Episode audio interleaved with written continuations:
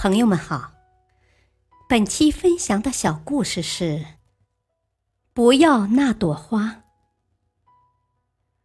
老公是学计算机编程的，当初跟他交往是想这样的人稳重，值得托付终身。可是恋爱两年，结婚三年，我有些疲倦了。我是个浪漫的女人，他的木讷。不解风情，让我的感情累了。我不知道他还爱不爱我。那天，我终于说出了口：“涛，我们离婚吧。”他愣住了，艰涩的问：“哦，为什么？不是好好的吗？”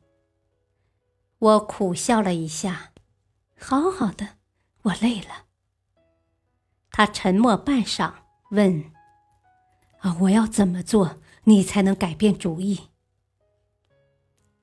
直视着他的眼睛，我说：“我问你一个问题，如果你的答案我能接受，那咱们就可以不用离婚。假如我很喜欢一朵花，但是它长在悬崖上，如果你去摘，一定会掉下去，摔得粉身碎骨，你会去吗？”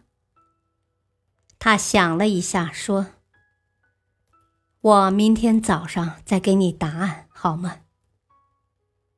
我的心一下子沉了下去。早上起来，他已经出去了。桌上热热的粥碗下压着一张纸条，上面写的满满的。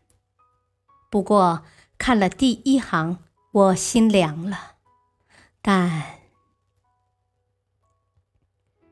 亲爱的慧，我确定我不会去摘那朵花，理由是：第一，你喜欢玩电脑游戏，却不懂得电脑程序的应用，每次都把程序搞得一团糟，然后就哭。我要留着手给你修理电脑。第二，你出门总忘记带钱包。买好了东西，才发现没带钱。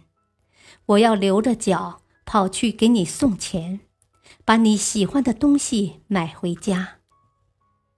第三，在这里住了这么久，你出去还是经常找不到方向。我要留着眼睛帮你看路。第四，别人惹你生气的时候，你总不说话。喜欢生闷气，我怕你会气坏了身子，所以我要留着嘴巴逗你开心。因此，在确定你身边没有比我更爱你的人出现之前，我不想去摘那朵花。亲爱的，如果你接受我的答案，就把房门打开吧。